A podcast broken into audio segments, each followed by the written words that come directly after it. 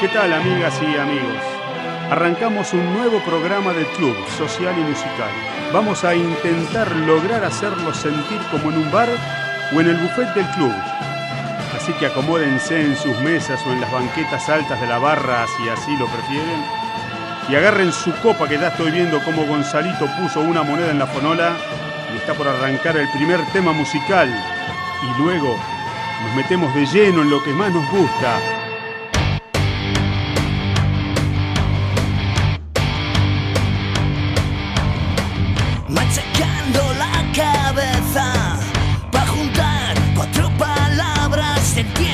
me ha escapado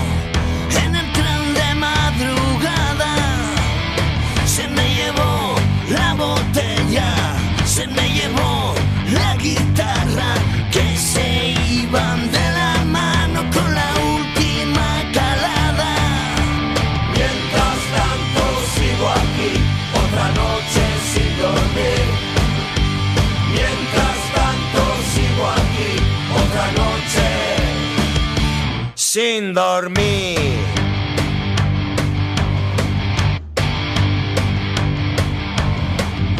mí me busca la pasma por haber cantado a pelo y hacer que en plena mañana las nubes toquen el suelo. No me muerde la conciencia porque yo he nacido así. Bebo, y desafino son maneras de vivir. Mientras tanto sigo aquí, otra noche sin dormir. Mientras tanto sigo aquí, otra noche sin dormir.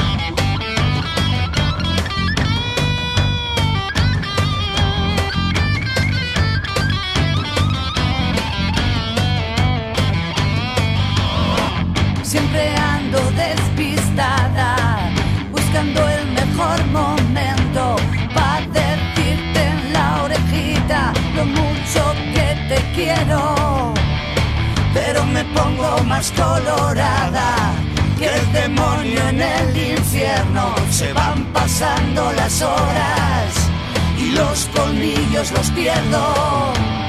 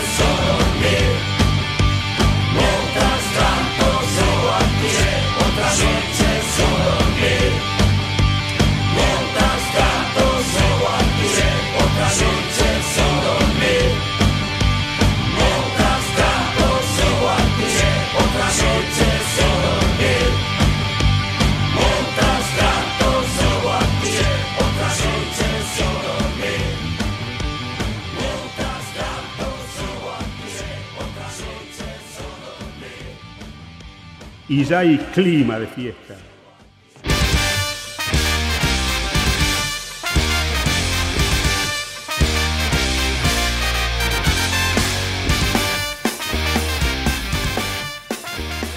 Arranca el Club Social y Musical de la Vieja Escuela y en este caso le vamos a hacer la palabra al lobo que va a decir o va a hacer lo que le sienta.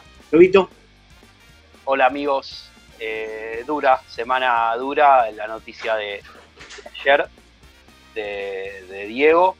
Y la verdad que no tengo mucho para decir, estoy bastante abajo, eh, no me lo esperaba.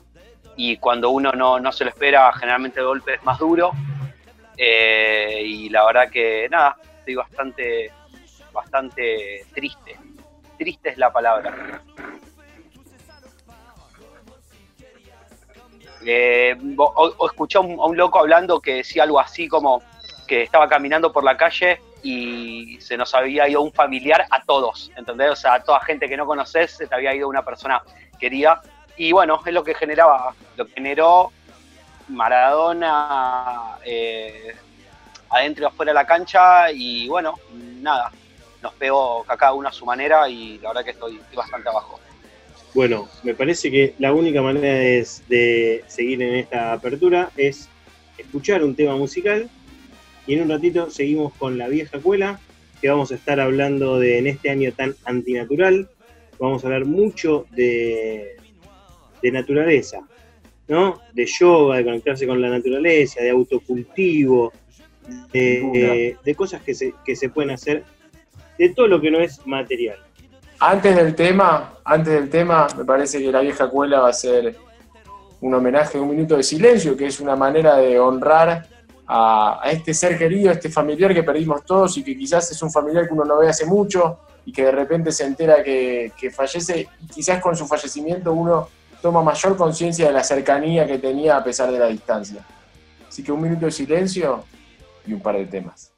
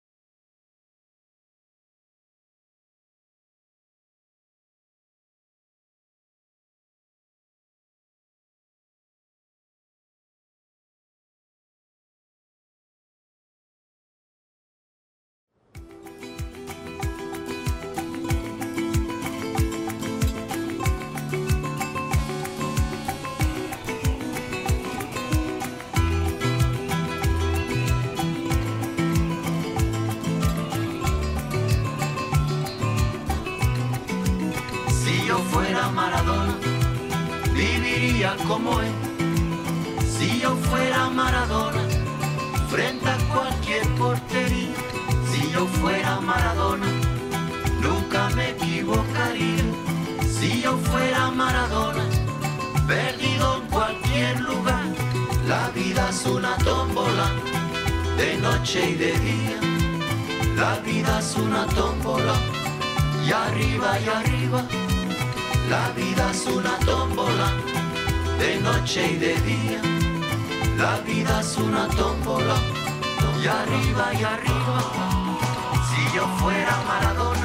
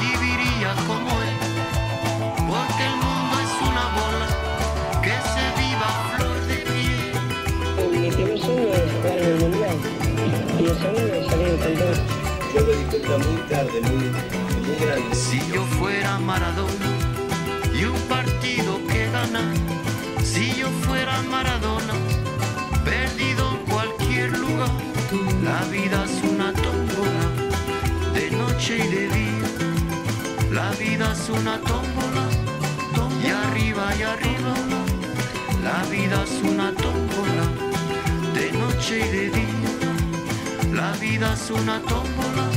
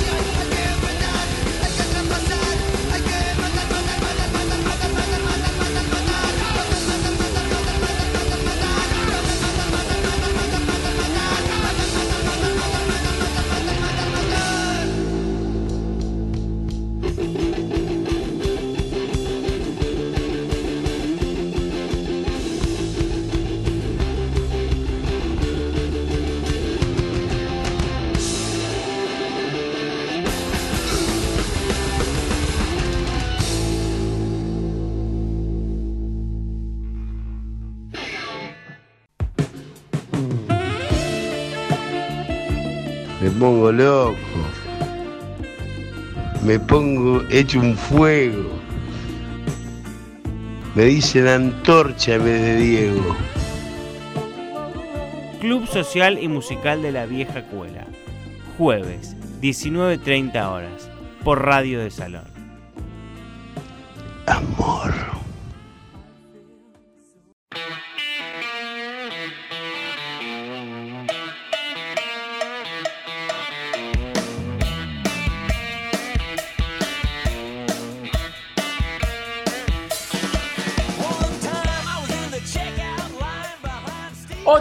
En la vieja cuela, seguimos aislados pero cada vez más conectados y en este caso buscando maneras de estar más cerca a la distancia. Por eso tenemos de invitada que llegó al estudio digital, Sol Ra, que no solo es profesora de yoga, sino que también, como su nombre le indica, que pareciera, a mí me hace acordar a Martillo Hammer, que es martillo, martillo, Sol y Ra, que son como sinónimos porque hablan del sol, nos va a ayudar a entender un poco qué pasa con toda esta cuestión lunar y solar para que estemos un poco más cerca a pesar de la pandemia. Así que Sol, bienvenida.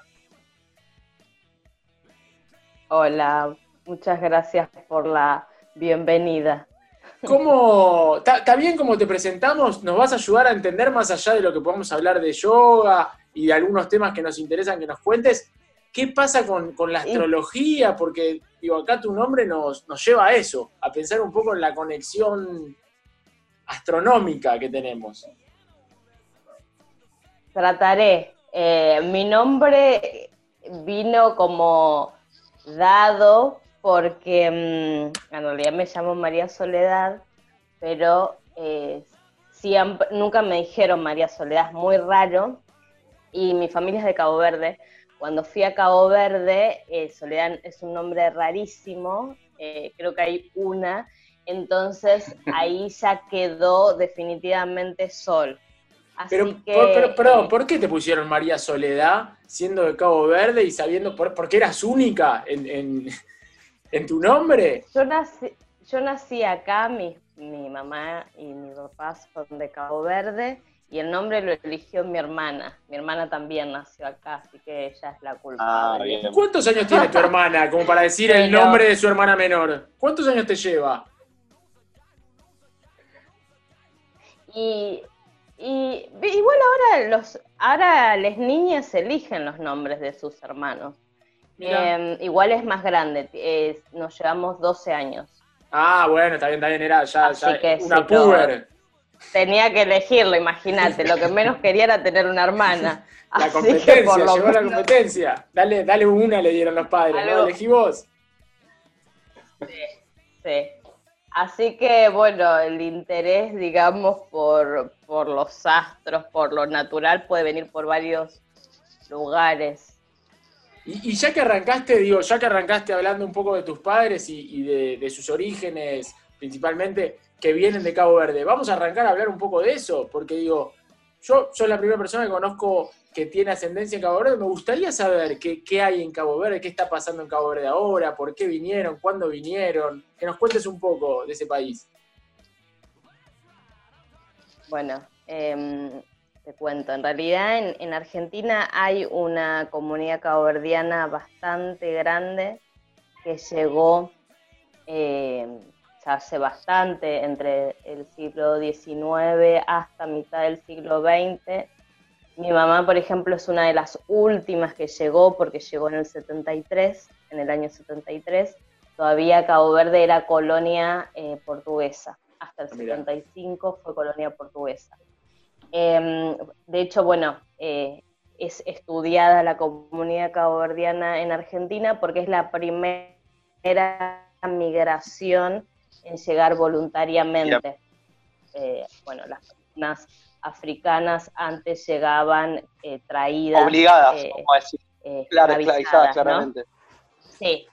Entonces, bueno, en Cabo Verde, por, el hecho de la colonización, por cuestiones eh, naturales, geográficas, eh, digamos que no presentaba condiciones para el desarrollo de la población, entonces se considera más o menos que un 80-85% de la comunidad caboverdiana vive en otros países.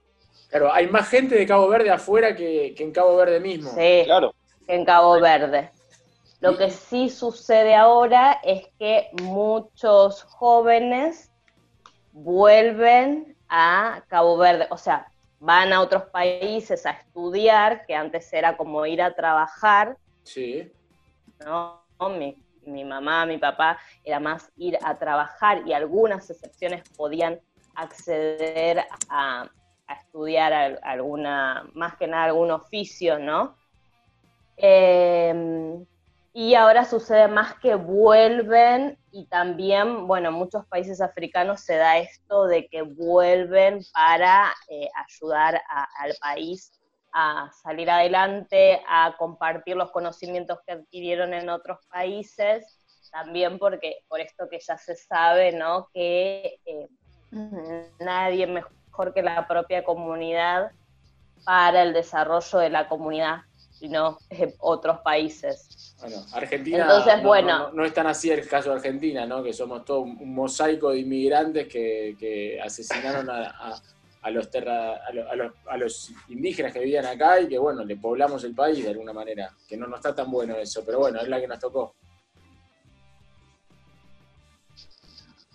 Sí, bueno, la, la historia argentina es toda de invisibilización, está como en plena reconstrucción porque la mayoría de nosotros que hicimos todo el sistema educativo, aún siendo personas afro, nos enteramos de un montón de cosas por interés propio y ya en edad adulta y ya en algunos casos ni siquiera eh, teniendo formación universitaria, eh, en general encontrás personas que te puedan eh, definir cuestiones de racismo, cuestiones históricas.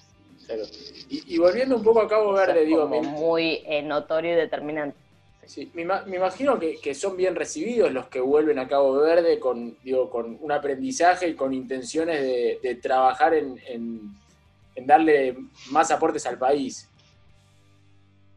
Yo no sé si vos tuviste la Eh, posibilidad de volver o no, ¿qué nos sí, puedes contar de esos yo regresos? fui- Yo en realidad fui a conocer porque yo nací acá, entonces fui a conocer eh, en el 2017, toda mi familia es de allá, así que no conocía a nadie. Bueno, sí conocía a, a dos primas que habían venido y una tía, pero bueno, a todo el resto de la familia no. ¿Fuiste sola? En realidad, mira, ¿eh? ¿Fuiste Fui sola? sola, sí, fui sola. Sí. Sí, sí, sí. Em, en realidad lo que pasa un poco, que yo lo asocio también eh, con la realidad de los países colonizados y de los países que son independientes eh, recientemente, que tienen una independencia joven. Y también lo comparo con lo único que puedo comparar, que es con Argentina, porque es el lugar donde nací, donde vivo siempre. Claro, claro, claro. Entonces, eh, eh, sucede algo que, bueno, ahora creo que tal vez mundialmente está cambiando o nos estamos replanteando mu- muchas más cosas, pero siempre hay como una revalorización eh, sobrecargada de lo exterior, de lo europeo. Eh, entonces, bueno, la realidad es que Cabo Verde sigue teniendo ciertas características y ciertas eh, predominancia de lo colonizado. Entonces, bueno, al, al caboverdiano, y le- la verdad es que le cuesta bastante, y además no hay, no hay un- una presencia estatal tan fuerte, ni políticas culturales. Ahora se están haciendo unas cosas por la pandemia, ¿no? Por la pandemia, porque ¿qué pasa? Eh, Cabo Verde es un país eh, como bastante turístico y hay, eh, mu- hay una isla que, bueno, van eh, mucho turismo europeo, sobre todo para hacer surf, ¿Qué y hay eh, cadenas de ¿Qué hoteles isla? muy importantes. Isla de Sal. Isla de Sal, Islas de Santo Antón van por las montañas, Isla de Sal Por van el por surf. Porque, perdón, sí. es, no, que, digamos, me parece que, lo que tiene de particularidad Cabo Verde es que son como un grupo de, de islas, o sea, Archipiélagos. eh, no, no es un país que está eh, adjuntado al continente africano, ¿no? Sí, así como decís, son. eh, ay, no me acuerdo Archipiélagos. pero nueve o diez islas. Eh, hay una que no está habitada, archipiélago, sí. Eh, y son todas muy cerquitas y además eh, para el turista europeo le queda muy cerca, es muy económico para el turismo europeo, muy, muy, muy. Em, entonces, bueno, nada, tienen estos hoteles de súper lujo en, esta isla de sal. Eh, pero, ¿qué pasa? Nada, o sea, en realidad no, favorecen en nada al país, a la, a la comunidad, que le dé o sea, que el turismo sea real, ¿no? Porque consumen todo dentro de los hoteles. Entonces, bueno, faltan como muchas políticas eh, que piensen realmente en el desarrollo y beneficio de la comunidad. Y tampoco no hay un de cuenta que si consume de artesanos, que eh, de, locales, sí estás teniendo un impacto el país, pero si consume artesanías que son de origen chino o que son importadas, y la verdad es que no, no estás contribuyendo en nada, no necesitamos que vayas a Cabo Verde, te puedes Claro. quedar en tu país. Que es, es- es como decís también, es una nación joven, digo, con características de un país que, que fue colonia hasta hace muy poco y que por supuesto que quizás en los últimos cinco años el mundo cambió mucho más que en los últimos 20, porque hay una reivindicación muy grande en un montón de aspectos en todo el mundo y que bueno, cada país va a su ritmo, pero, pero por supuesto que también va a llevar un tiempo que se acomoden las cosas y que, y que, se- que haya una estructura que fortalezca la comunidad. Por eso también me parece muy importante esto que mencionás, de que haya eh, ciudadanos caboverdianos, si, si lo digo bien, que se formen afuera o que puedan tener su experiencia afuera y después vuelvan al país para, para solidificar un montón de bases eh, de la comunidad, como bien vos decís. Sí, eso es fundamental y en la historia de Cabo Verde siempre fue así. Eh, la, gran mayoría, en realidad eh, fueron muy pocos, si bien en Argentina hay una comunidad grande, la mayor parte de los caboverdianos emigró a Estados Unidos o a, pa- a países europeos. Entonces el desarrollo que tuvieron, eh, sobre todo porque, bueno, a- al ser su hábitat natural el mar, eh, también la mayoría de los hombres trabajaron eh, como navegantes, entonces el desarrollo económico que tuvieron eh, lo volcaron a su tierra, o sea, la mayoría seguía hasta teniendo su familia en Cabo Verde mientras vivían y trabajaban en otros países. Claro. Y la mayoría también, o gran parte, volvió a vivir a Cabo Verde, aunque sea en la jubilación. Entonces, bueno, son características que hicieron que eh, Cabo Verde tenga un, un desarrollo. Es más, creo que si lees un libro, o bueno, Wikipedia te va a decir que es una isla turística y que el turismo europeo y no sé qué, pero en realidad, si conoces la historia, sabes que tiene más que ver con eh, la vuelta de, de sus habitantes. Total. Claro. Y, y- y siempre Hablan- también, por hablan supuesto, En Guatemala pasaba eso. ¿Te acordás cuando hablamos con, con las maras. con el, el guatemalteco que nos habló de la economía de Guatemala era de los que vivían en Estados Unidos y mandaban plata para la familia que había acá. Y ese ingreso de dólares era como una la parte más fuerte de toda la economía de Guatemala. Sí. Sí, sí, muchos países. Sí, eh, sucede algo también que em, tal vez podría haber tenido como más, la realidad es que, qué sé yo, los que vinieron a Argentina son muy pocos, por ejemplo, los que tuvieron la posibilidad de ayudar a su familia, pero muy pocos. Entonces es como decís, viste, la moneda eh, influye mucho y también, bueno, cómo, cómo era la estructura familiar. ¿no? es lo mismo si eh, te ibas y solamente medio que te tenías que arreglar vos, eh, cuando, bueno, ya tenés hijos y un montón de otras situaciones. Bueno, estamos hablando con Sol Ra, que es hija de madre y padre de Cabo Verde, pero ella nació acá, se llama María Sol, María Soledad en realidad, pero bueno, es Sol porque la verdad que no se corresponde con, con sus raíces nacionales. Y ahora, más allá de hablar un poco de Cabo Verde, que es muy interesante, queremos saber un poco sobre tu profesión, porque sos instructora de yoga. Sí, soy profesora de yoga. Em, también soy actriz. Eh, y el yoga vino también como mm, un interés que tenía hace mucho tiempo. Eh, lo, lo, tomé y lo recibí em, más como, nunca lo pensé como una salida laboral, eh, sino que se fue dando, como que me fue encontrando y me fue llevando.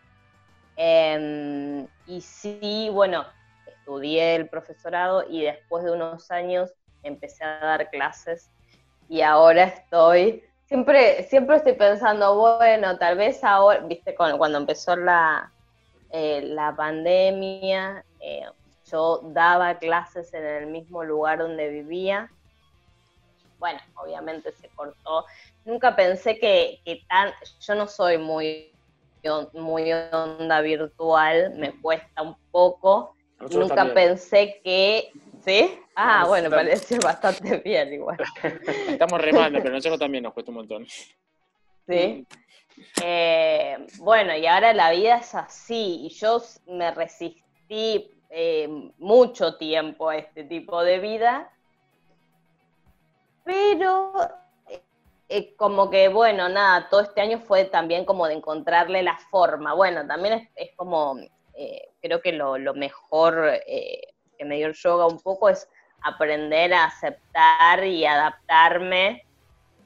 Em, y entonces, bueno, ahora estoy con clases por Zoom también. ¿Puedes, dar clases para gente de Cabo Verde ahora con Zoom? Clases por videollamada. Bueno, ahora un poco...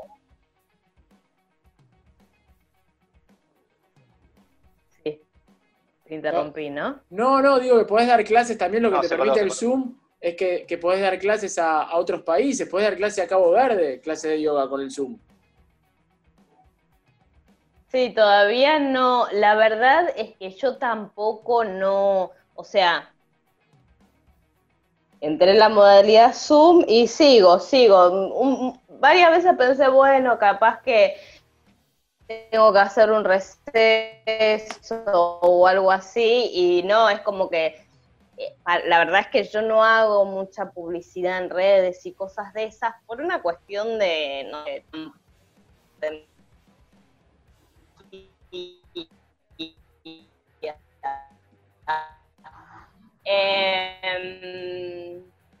me sorprende cómo siempre hay alguien que está. tanta movida como para poder encontrar y todo, y te, comunicaban así, che, tengo esta banda, bueno, tengo esta profe, ponele. Y tipo, modalidad, plaza, parque, algo de eso, ¿lo pensaste? ¿No te interesa? Estoy ahora un poco, lo que pasa que, bueno, están muy llenas las plazas.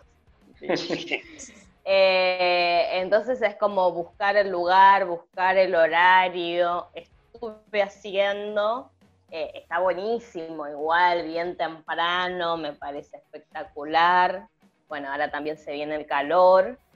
Eh, y creo que está bueno aprovechar, sobre todo yo el año pasado quería dar en Capital clases al aire libre no se podía, viste, el gobierno de la ciudad no se podía, y ahora es como que se puede todo, entonces es como que más quiero. Ah, con todo, con todo. Pero vos estás en Capital o estás, eh, ¿en dónde estás? ¿Dónde estás viviendo? Ahora estoy en Escalada, eh, pero estaba viviendo en Capital. Bueno, y ya que sos una, digo, también puedes hablar después con, con Hacho, que es un excelente community manager y conductor de redes, de publicidad y de marketing. Si necesitas que te dé una mano, después lo puedes hablar con él por, por vía Se te privada. corta, Martín, se te corta. No, digo que me parece que después puedes hablar con Hacho, si querés, que es nuestro representante en las redes, es un gran community manager y gerente de marketing, que si necesitas difundir un poco tus clases, podés contar con sus, con sus, eh, con su expertise. Y de Lanús, aparte. Bueno, muchas gracias. Tiene, sectores que- abiertos por esa zona. Parques Ah, más, bueno. más cerrados para, ¿Viste para cuando... Ah, sí. ¿Viste cuando tenés la... eh, no es que no lo sepa manejar, solamente es como que digo, lleva a mí, por ejemplo, me lleva tanto tiempo hacer una publicación que digo, esto no es así. Hay gente que le sale natural, que lo publica en una hora, lo resuelve. Yo estoy un día entero para hacer un flyer, publicarlo. Entonces es como que, bueno, hay, hay algunas cosas que dije, las iré aprendiendo con tiempo. Como que siento que estoy haciendo bastante igualmente, no me No, quejo. está muy bien. Y, y, eh, te digo más, pare-. Parece una publicidad para el doc esto. Después lo recortamos y Sí. subimos el spot. Es una publicidad. Cuando te pasa No. todo esto, llamalo a Javi. No, escúchame, pero aparte, hoy, hoy que es jueves, eh, notamos que desde el martes que empezamos a, a hacer la, la preparación de esta entrevista, estuvimos poniendo en, en las redes un montón de, de, de flyers, de stories y demás eh, de, de Sol, así que, no, no, muy bien. Mañana viernes vamos que- a medir cuánto Yo creció. creo que ho- Dale. te voy a Yo decir. creo que hoy, hoy jueves. eh, Explota es- mi Instagram. sí, sí. Igual, ah, ah, la verdad- del martes a jueves explotó, me parece. ¿Cómo, ¿Cómo es tu Instagram? Decirlo en vivo porque la gente, hay gente que está escuchando y no vio las redes. Tengo dos. Tengo uno, Afroargentina, y tengo el otro de yoga, Yoga Sol Soy. Sí. Bueno, Ahí. ya están retituladas, están, están en Igual las para lo-. Ok. Para lo poco que hago, eh, virtualmente, cibernéticamente, eh, para mí eh, hay bastante gente. La, la gente que yo no Sí. puedo contestar. 3.000 seguidores. Está muy bien, está muy bien. Está Por muy bien. eso. Y an- bien. antes de, de- Es el yo- nombre, que es Gitero. Argentina es como Gitero ahora. es un buen estribillo. No lo pensé en ese momento, pero, pero bueno, te digo. Sí, sí. Te lo, te lo dice el gerente de marketing. y, y Sol, antes de que, que se nos acabe el jueves también, ¿qué nos puedes decir de, de la luna? Vos que sos una experta por lo que nos anunciaron el martes, ¿sabés de este tema de... de- porque nosotros todos sabemos que Luna somos, nueva y luna llena. somos el 70% agua Bueno, eh, y, la, y la luna maneja Sí. mucho la- la- las mareas del cuerpo del, y del planeta.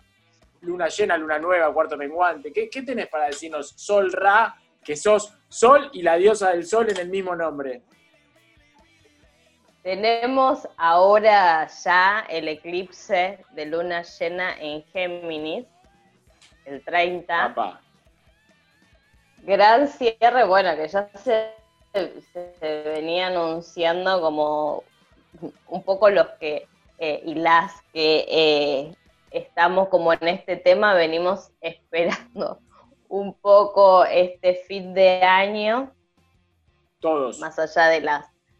to- sí, todos, todos, todos, todes. Todos. Eh, pero energéticamente también, eh, bueno, se viene como un gran cierre eh, e inicio, que bueno, también va a depender de lo que vinimos trabajando en, en este último año, ¿no? Si, nos, si aceptamos la realidad o si nos resistimos y estuvimos pataleando hasta el último momento, queriendo meter todos los pendientes o todo lo que queríamos hacer para este año.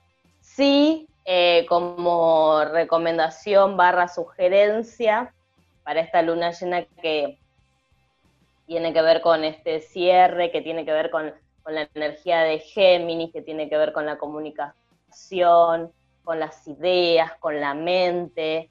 Eh, creo que en vez de esperar para hacer tipo esos balances de fin de año, podríamos a- aprovechar es- esa, ese día de luna eh, o el día anterior, porque los días de luna llena eh, y los días de eclipse más que nada está todo como medio confu- confuso, no es para hacer grandes cosas, sino como para hacer una meditación, aplacar, calmar un poco, respirar, eh, pero sí me parece que, puede ser eh, algo como necesario la conexión de eh, cómo está mi comunicación, cómo está mi comunicación con, conmigo, cómo está mi comunicación con el entorno, con lo que me rodea, cómo están mis ideas.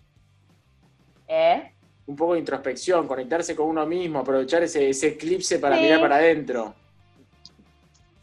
Sí, también creo que eh, más allá de, de- de este evento puntual, también podemos ver cómo en, en esta realidad virtual que estamos teniendo, que bueno, algunos estarán pasando ya la parte presencial, pero ya podemos saber o intuir que la parte presencial en algún momento se va a volver a ver restringida. Entonces, podemos ver si realmente cuando suceden esos encuentros presenciales, ¿no?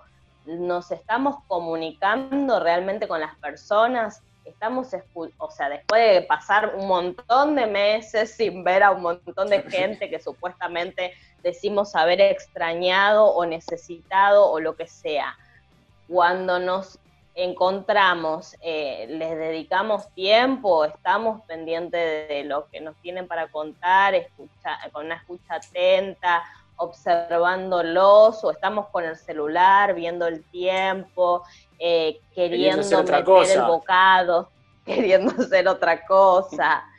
Eh, entonces, bueno, la luna también tiene que ver con la comunicación, con la nutrición. Así que eh, varias cosas. Ojalá que la luna nos ayude entonces, sobre todo a, a los que son mul- multitasking, a concentrarnos, porque entre la cuarentena y, y todo lo que vimos este año, es verdad que uno cuando se reencuentra con algo, es verdad que está concentrado en disfrutar de ese momento. No sé, imagino el lobo que volvió al fútbol hace poco, o, o el Doc ahora cuando se encuentre con su vino que está buscando hace mucho tiempo, que no se lo quieren dar y que si no van a, van a tener sus consecuencias, lo de la bodega. Me parece que todos estamos esperando ese momento de conectarnos y aprovecharemos la luna del 30, que es ahora en 3-4 días. Sí, hay que aprovechar. Y bueno, bueno, Sol. En todo momento hay que aprovechar para conectarse con uno mismo igual. Sí, pero el empujón de un eclipse de Géminis en la luna, si lo digo bien, Sí. me parece que, que no es un aventón menor. Así que bueno, bueno, Sol, te queremos agradecer por pasar por la vieja cuela. Fue un placer tenerte acá. Esperamos que cuando volvamos a la presencialidad puedas venir al estudio y con gusto tenemos ganas de tener una clase de yoga contigo en Kosovo, que es un lugar amplio al aire libre donde podemos cada uno demostrar sus habilidades corporales. Excelente. Gracias a ustedes. Eh, vamos a escuchar un tema que me gustaría que Sol, ¿tenés algún tema de alguna banda de Cabo Verde para recomendar?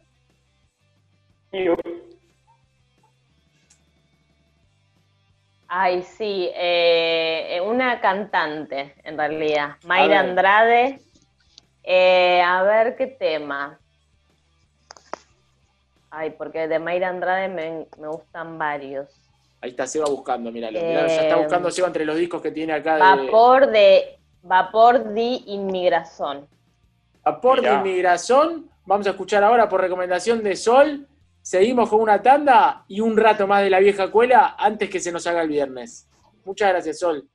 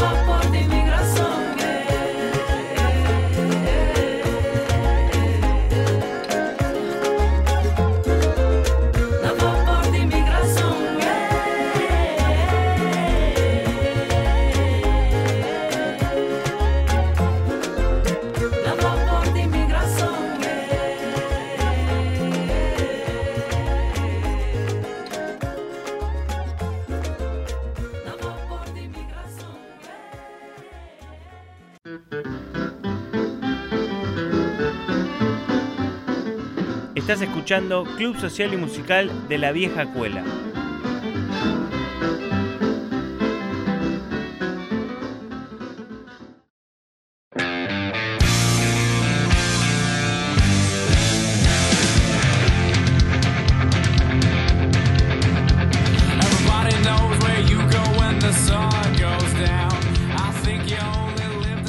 Nuevo bloque de Club Social y Musical de la Vieja Escuela y ahora en este bloque vamos a recibir a Dulce Rocío. Ella nos va a enseñar un montón de cosas, pero todo lo que ustedes desechan, todo lo que ustedes desprecian, bueno, ella lo recicla, lo rearma, lo rehace y lo le reda vida y hasta incluso te puede hacer con unas gírgolas, no me sale la palabra, perdón. Increíble, bienvenida Dulce a la Vieja Escuela, ¿cómo estás? Muchísimas, muchísimas gracias por invitarme. Nada, encantada de, de estar acá compartiendo con ustedes. Es así Bueno, como te presentaron, ¿no? ¿Cómo? Pero- tenemos un jardín de infante en la radio.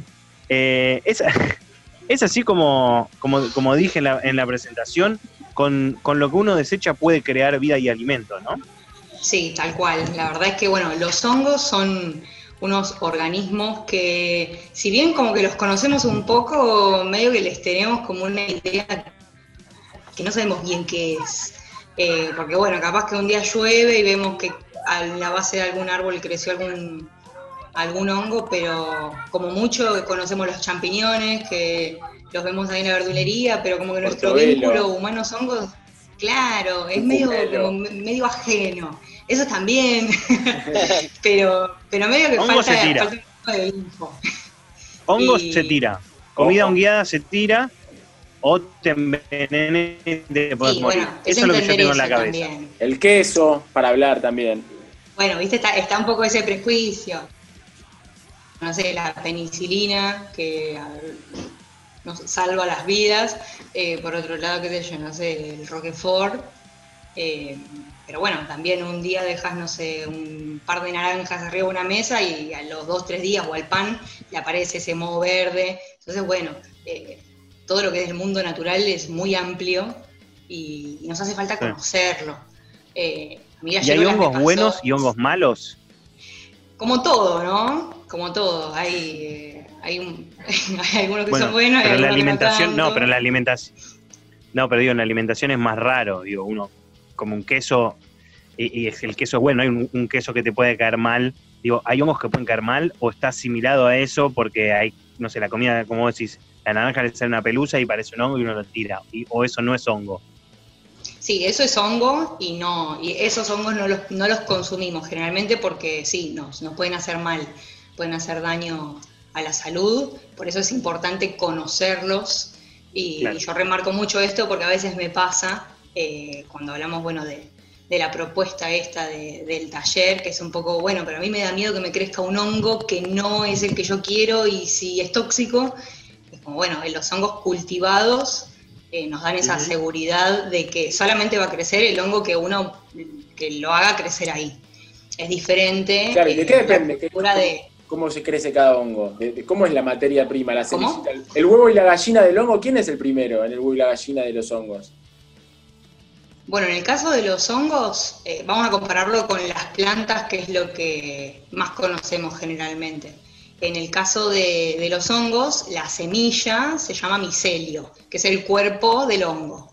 Eh, y, y tiene dos maneras de reproducirse, una manera que es sexual y una manera asexual. La manera sexual es a través de una espora que es microscópica, es como un eh, que a veces, no sé si han visto alguna vez algún video de esporas, que se ve como una estela de un polvillo blanco, bueno, esos Sí, son un montón, un montón de esporas. Bueno, cuando cae una espora en el medio adecuado, con todo, bueno, germina como germinaría una planta. Eh, y la otra manera que es la asexual es una porción de hongo, un pedacito de ese hongo creciendo en un lugar adecuado, bueno, también como que empieza a ramificarse. Sería como cuando hacemos, no sé, un esqueje de una planta que cortamos una ramita y Claro. vuelve a, a dar raíz. Bueno, tenemos esos dos métodos. Y, y esta idea de reciclar y, y de recuperar un montón de, de materiales que generalmente se tratan como basura, que son, bueno, la porción de residuos orgánicos, que en la actualidad representa el 50% de la basura que generamos por día, bueno, el 50% de eso es material orgánico, que Como que la cáscaras, diferencia entre, semillas, claro, cáscaras, por ejemplo, cáscara de papa, de batata, zanahoria, eh, ¿Te los genera restos, por diferentes ejemplo, del gustos? choclo que tiene las, las barbitas en los costados. Eh, algunos un poco sí. Por ejemplo, yo uso los restos de las borras de café. Mirá. La verdad es que el hongo no tiene sabor a, a café, pero, Lo como con leche. pero a para- veces si los comparás, Le pones claro. ¿viste? De- Eh, pero bueno, por ejemplo, le- yo recupero la borra de café de, de cafeterías grandes, que generalmente eso eran bolsas de basura tiradas al- a la vía pública, y te digo, bolsas de, tre- de 3 a 5 kilos de, de borra por día se desechan, es un montón. Y, y con eso podés generar ya de por sí un bloque de cultivo de hongos que te va a dar 3, 4 cosechas y eso es alimento. ¿Cómo es el- Transformar la basura en alimento es alucinante. ¿Cómo es el, el proceso? Hay varios pasos, ¿no? Hay como cinco o seis pasos, ¿no? ¿Cómo podemos, Sí. para el que quiera después va a hacer el taller, obviamente, pero En la ¿cómo vieja es a- escuela, a grandes el rasgos lo- los pasos que hay?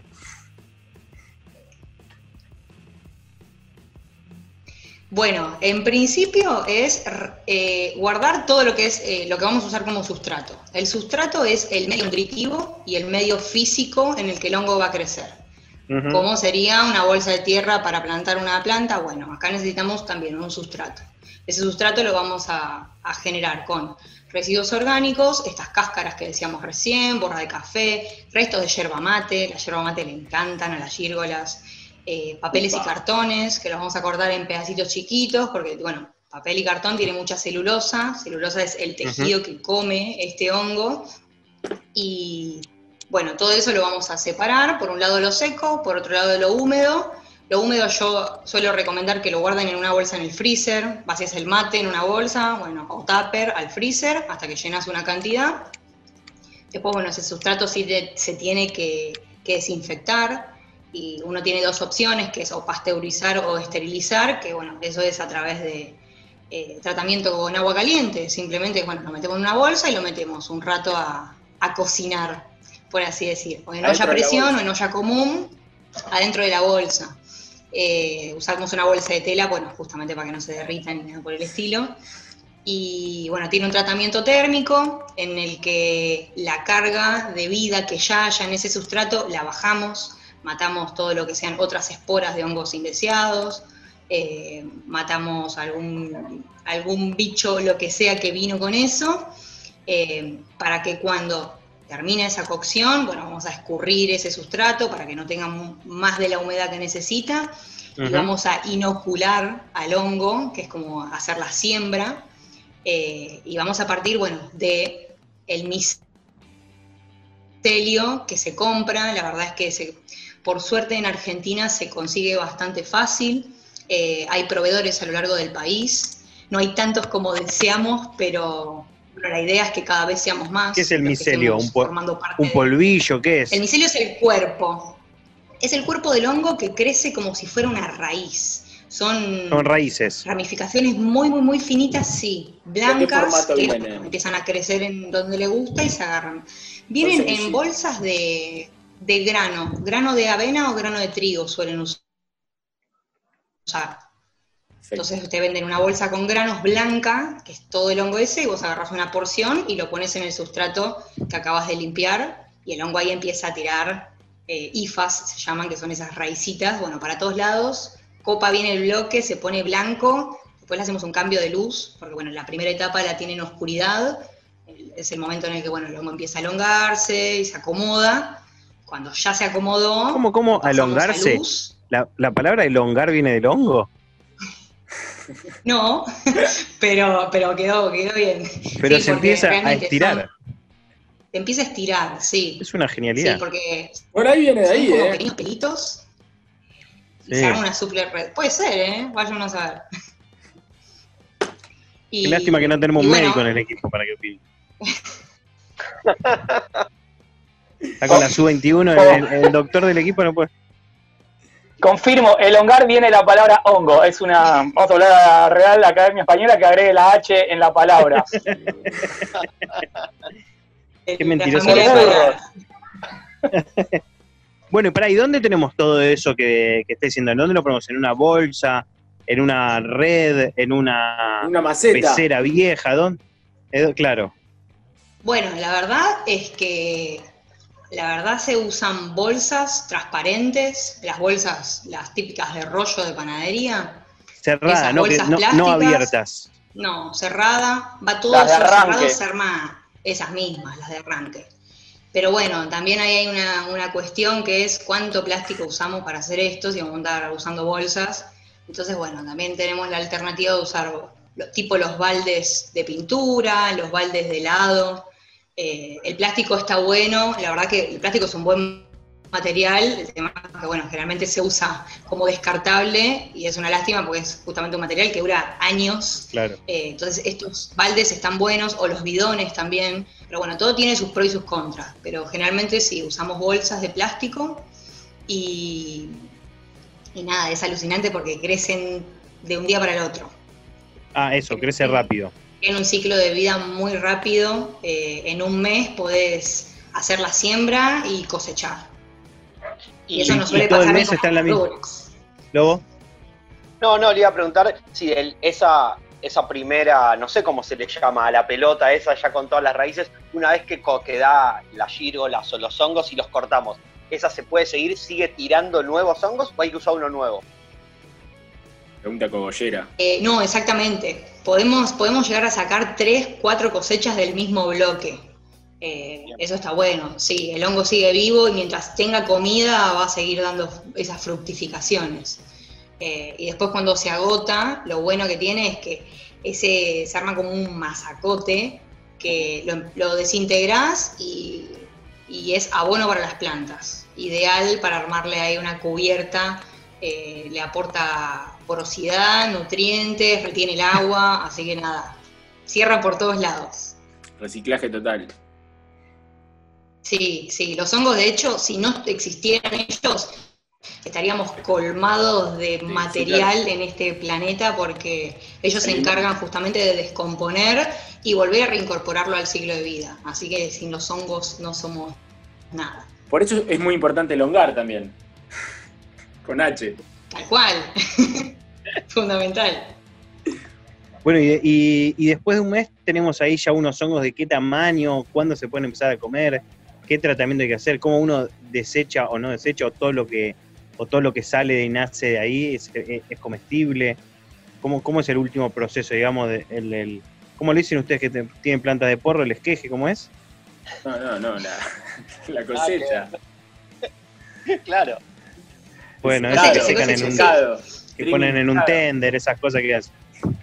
El secado. El secado. Curado. Bueno, acá tenés dos opciones, que es o lo comés fresco, que es a- apenas te sale el rami- pueden salir los ramilletes o te sale un hongo solitario, eh, pero bueno, da, da- la verdad es que nace por donde quiere, vos tenés el bloque y empiezan a salir y, y simplemente la verdad que en dos, tres días el hongo ya pasó de ser algo súper chiquitito a tener el tamaño que, que- que puede llegar a tener, se cosecha cuando el borde de- del hongo está estirado Ajá. y simplemente lo agarrás y se sale.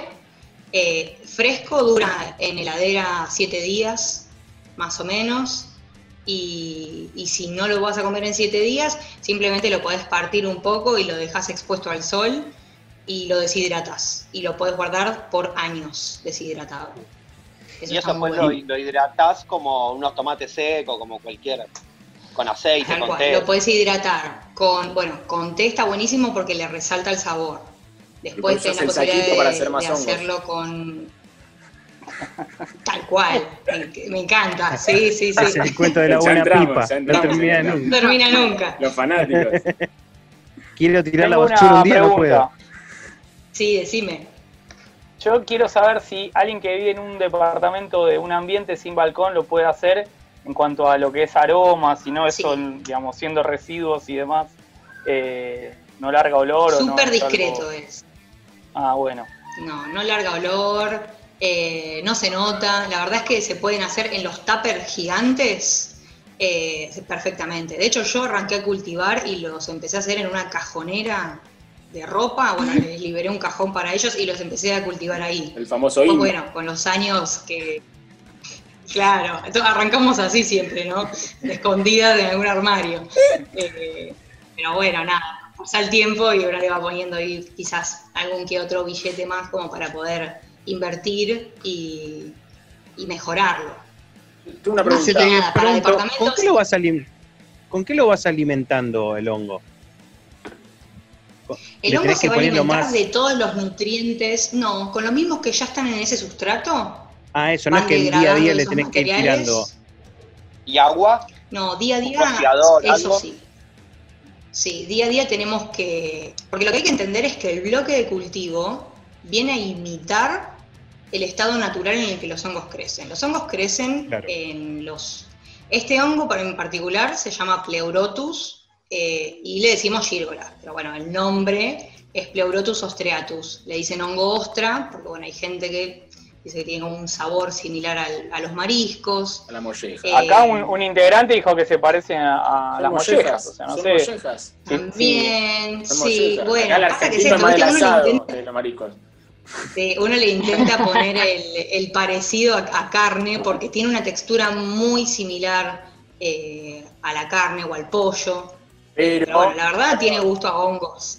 Tiene gusto a hongo, tiene, es muy rico, pero tenés que tener en cuenta que si vas a acompañarlo con vino y después que seguís tomando, el hongo está hecho de agua. Entonces no haces ninguna base, no estás comiendo carne. No. Te pones en pedo más fácil. A eso, pan. Ah, a eso voy. datazo. Para tener en cuenta, Coco. Para tener en Sí, cuenta. sí, peligroso. Sí, Yo te quiero hacer una pregunta. ¿Cómo, cómo haces para.? hablar si lo hidrataste con vino encima. No, ¡Apa! Ah, cambió la Me película. gustó, me gustó. Ah, Claro, estoy tomando nota. Estoy tomando nota. Y en función de eso, ¿qué Una se hace? mandale para- una pepa también. ¿Qué se hace para intentar construir o, o- o darle un poco de rumbo al sabor del hongo? ¿Se Da. puede dar- ponerle algo en el camino de, de su gestación?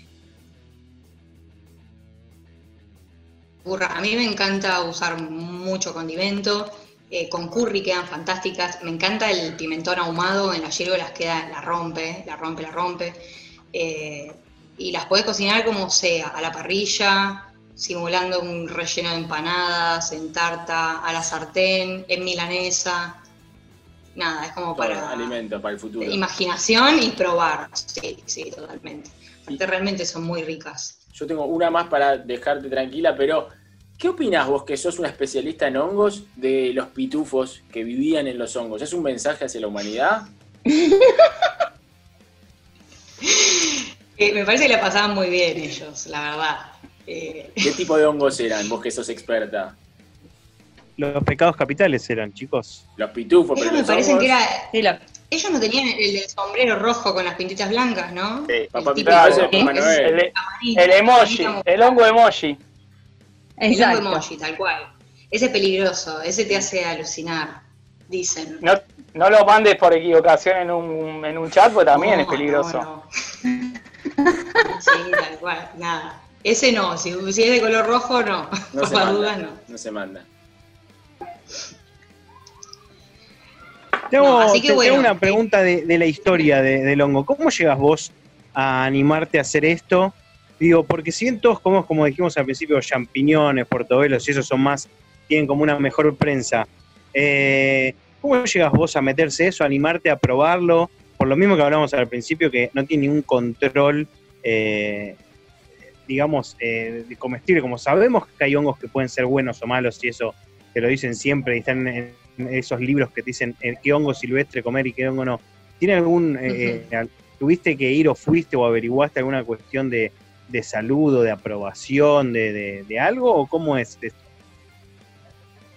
Bueno, la realidad es que los pobres hongos, nada, tienen más mala fama que otra cuestión, porque sinceramente, si uno anda por, por la calle, no se anda comiendo cualquier planta que ve por ahí.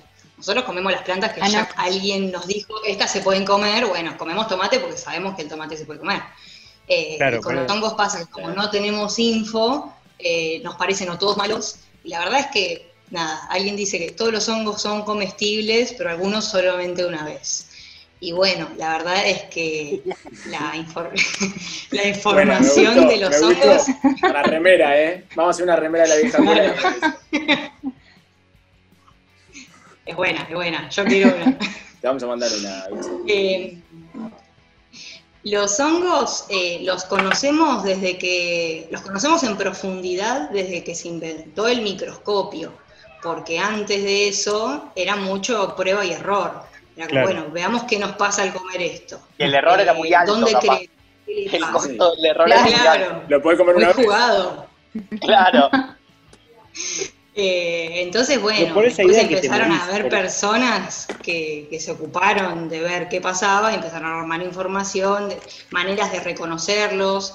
Entonces hay como una especie de protocolo en algunos aspectos de, de identificar hongos. A mí me pasa que, bueno, quiero aclarar siempre, yo no soy micóloga, no soy especialista en hongos, soy técnica en producción vegetal. Yo llego a la producción de hongos porque en realidad mi fuerte es la producción de flores, hortalizas y frutas, lo que son los sistemas de producción de, de alimentos vegetales. Bueno, entonces La rama de un la respaldo, horticultura, No es que vos claro, ellos entran en lo que es la y horticultura. No, no, no, no. Eh, sí, más que, más que todo fue porque yo soy una gran consumidora, consumía mucho champiñón. Me agarró así que quise, dije, no como más carne, vamos a comer verduras y qué más. Y me quedé con qué más. Y, y- y nada, la verdad que una bandejita de champiñones salía como 100 pesos en su momento. Ahora yo no, sé ni 20 cuánto estará. 25 ni te cuento. Claro. Ni no, no, ni hablar. Por eso todos empezamos a cultivar. Eh, entonces, bueno, la verdad que me puse a buscar información de cómo puedo yo generar esto y dejar de comprarlo. La verdad que soy un poco así con todo. Me pasa hoy, nada, tengo huerta de la cual me alimento, como para evitar andar comprando verduras. Eh, es, es un poco así de, de invierto eh, en producir para no, no gastar plata afuera. Y con las gírgolas me pasó eso, que bueno, las quise conseguir y, y me pasó que no había gente que, que me las pueda ofrecer constantemente. Y Claro. en su momento, bueno, conseguí estos kits de cultivo que no sé si alguno ha visto alguna vez, que ya te venden el bloque que vos solamente pulverizás y sale el hongo. Yo hice y... uno así. Como el Loco López. ¿Sí? Sí. Excelente. Claro. Y está ¿Vos bueno, hiciste- está buena la experiencia. ¿Vos hiciste lobo? Coco, ¿vos hiciste hongos? No, yo no hice nada, se me mueren todas las plantas. Yo creo que si rocío al hongo se, se deshace, se convierte en vaca. No, yo hice, yo hice Eh, de la bolsita plástica y lo empezás a rociar y sale solo. Y en un momento ya está y lo cortás y lo mandás a una sartén y ahí lo salteás con otras cositas y adentro. Las probaste entonces, ¿te gustaron? Sí, excelente. Tan buenas. No, ¿De no, qué color antes- eran las que tenías vos? Eh, blancas Rojo con y pintitas. como gris o negro. No, porque bueno, hay hacer- hay, Pero hay por gente como ustedes tiene mala fama el hongo. Claro. Porque estamos hablando de verdura, viejo, No, basta. Y también tiene mala fama porque el hongo, es, eh, digo, en el cuerpo, el hongo es como una enfermedad que hay que sacarse. Uno tiene hongos y el doctor llamas al doctor, ¿qué me pongo? ¿Qué crema me pongo? Doctor, doctor. Que- Diga, no. Ojalá una crema. A veces, a veces son jodidos los hongos del Por eso cuerpo. le tenemos rechazo. Claro, ahí está la mirada médica que necesitamos. Vas a estar ahí probando No es, la lo vacuna mismo con una, no es lo mismo una, una onicocriptosis, una onicomicosis, digo, que un, una neumonía por aspergillus, por ejemplo. No te ven la cara, Ok. no en la radio. Chequeando. Googleando 3, 2, 1. A la community manager está matando, ¿no? Amigo, poner la recomendación en toque. Decilo más despacio. No, no es lo mismo que te crees con un, un hongo en el, en la- en el dedo gordo del pie que tengas una infección sistémica por, por hongos. Entonces, como que también me parece que tiene como ese esa ambivalencia la, la palabra en sí y, y- quizás en parte la aceptación, porque es como que, viste, ojo que quizás hay venenosos, ojo, o, te, quizás te, te- yo estudié en microbiología los hongos y era ah, un, como un asco un hongo, o sea, no. Y, y tenés que hacerte la idea de que están los hongos, los hongos buenos, los hongos comestibles y todo lo bueno que genera el hongo, que es lo que nos estaba explicando Dulce hace un ratito.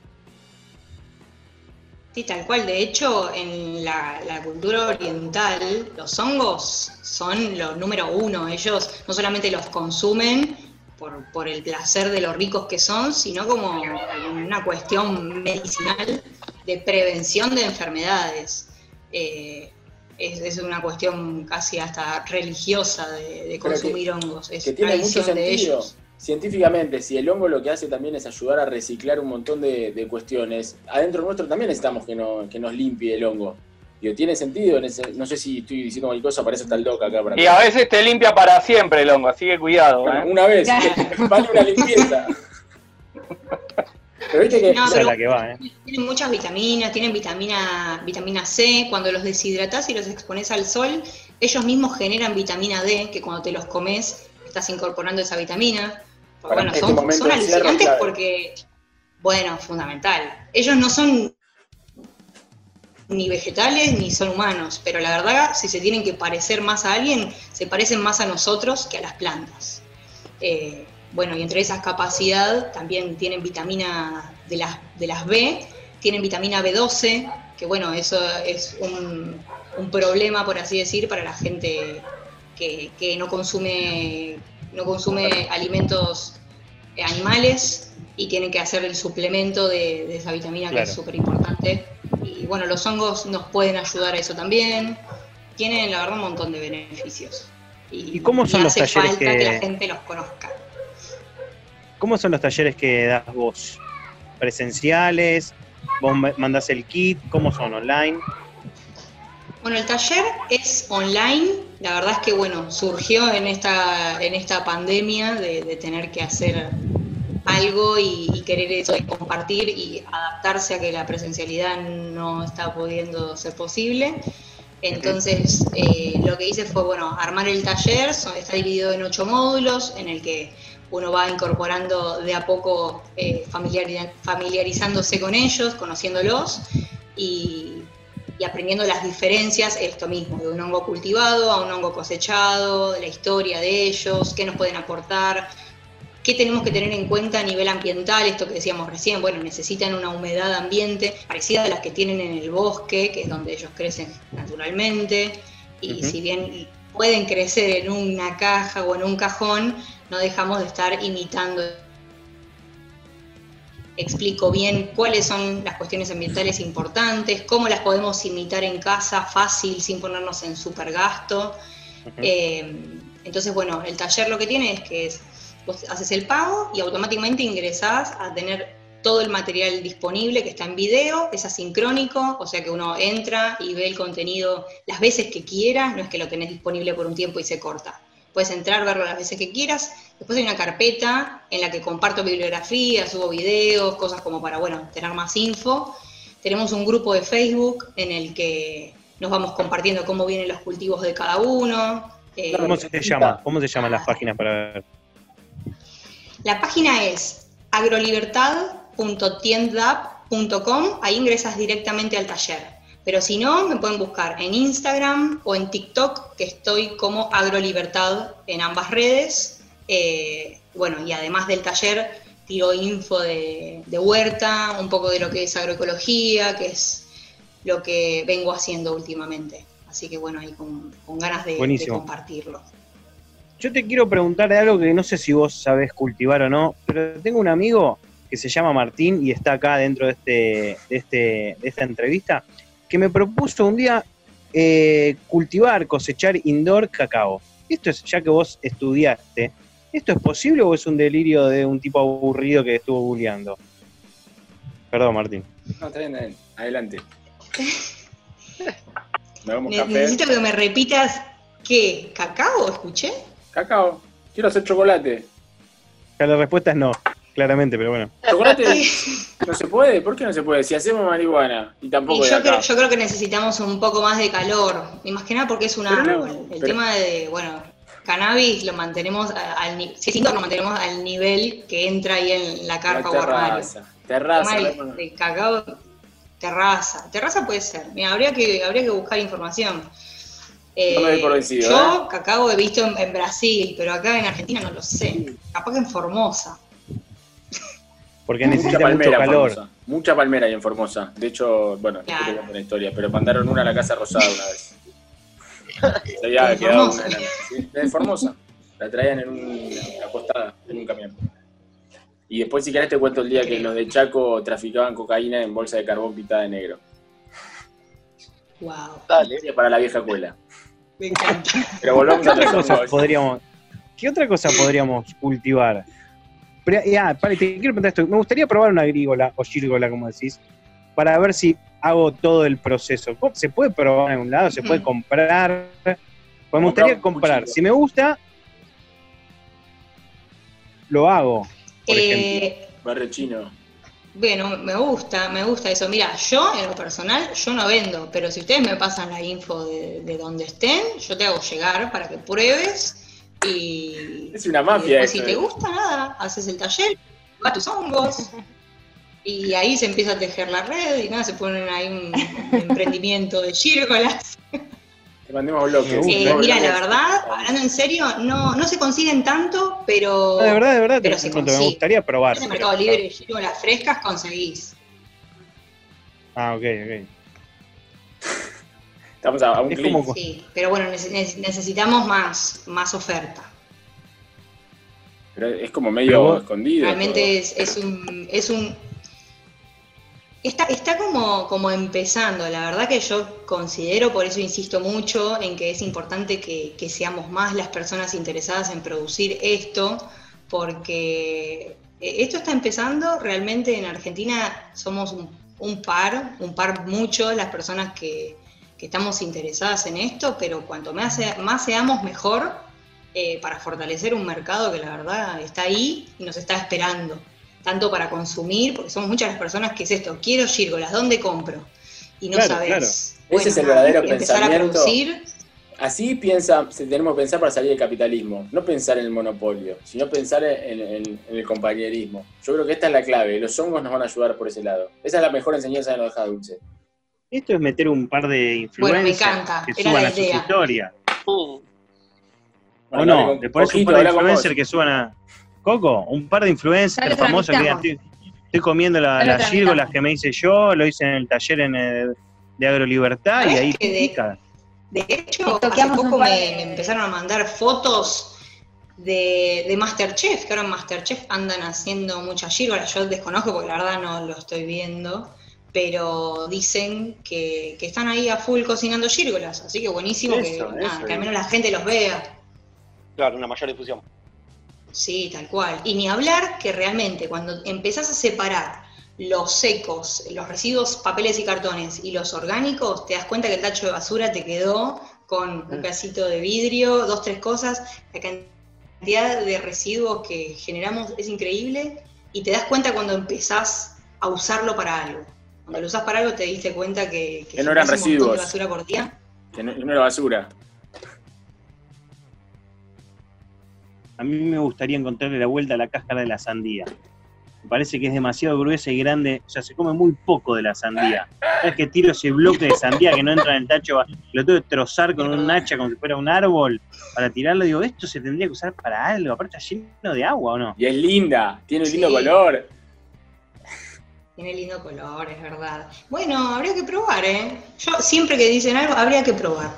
Porque, nada, la información que tenemos incluso de qué sustrato le gusta a las gírgolas, lo sabemos en base a lo que probamos. Yo últimamente, y de hecho es, mi tesis para recibirme licenciada en ciencias agrarias, A ver, me de gusta. qué sustratos podemos usar para producir hongos. Y ahora Mirá, estoy probando. la sandía. Pruebo borra de Mirá café, cómo- pruebo yerba, vamos a probar sandía a ver qué tal. Ojo que no sea el de la sandía un hongo de esos que puedes comer solo una vez porque no vamos a sentir culpables. Mm, bueno, Cuidalo, que, No sé que si la lo sandía vamos me- a saber. porque, porque la sandía con vino, viste que es peligrosa. Mirá si la sandía con No, también. no podés. La No, combina. no, Te no. la círcula con vino y se pudrió todo. de postre sandía. Y no sé, Claro. Me da miedo. No, igual quiero llevar tranquilidad que todos los hongos que son cultivados realmente eh, son seguros, Claro. son seguros de consumir, no hay ningún riesgo para nada. Así que nada, pueden, pueden confiar en eso. Claro, buenísimo. Bueno, Martín, No, eh, estamos, me está pidiendo Seba una tanda. Seba Zoom me está pidiendo una bueno, tanda. espectacular.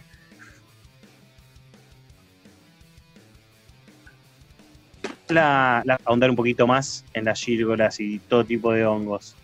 Bueno, pueden ingresar a agrolibertad.tiendapp.com para acceder al taller y si no, más fácil, eh, Instagram o TikTok, agrolibertad, todo junto. Espectacular. Bueno, muchísimas gracias, Dulce Rocío, por haber estado en la vieja escuela y habernos enseñado una cosa más que podemos hacer en, en- en esta pandemia, que ya está un poco más abierta, pero bueno, todavía algunos se hacen famosos. Bueno, muchísimas gracias a ustedes por invitarme, la verdad la he pasado muy bien. Me alegro que, que nada, que haya gente que ahora pueda saber de esto, que existe. Aguante. Muchas gracias a vos. Vamos a escuchar eh, un temita y ya seguimos en la vieja escuela.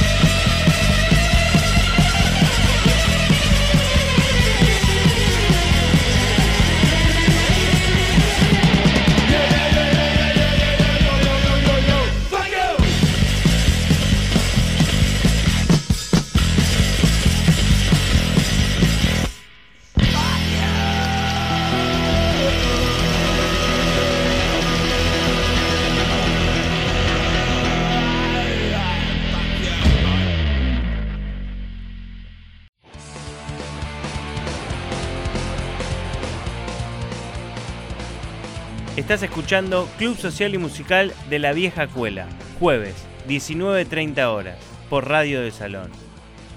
¡Opa! Amigo, la madre que los parió.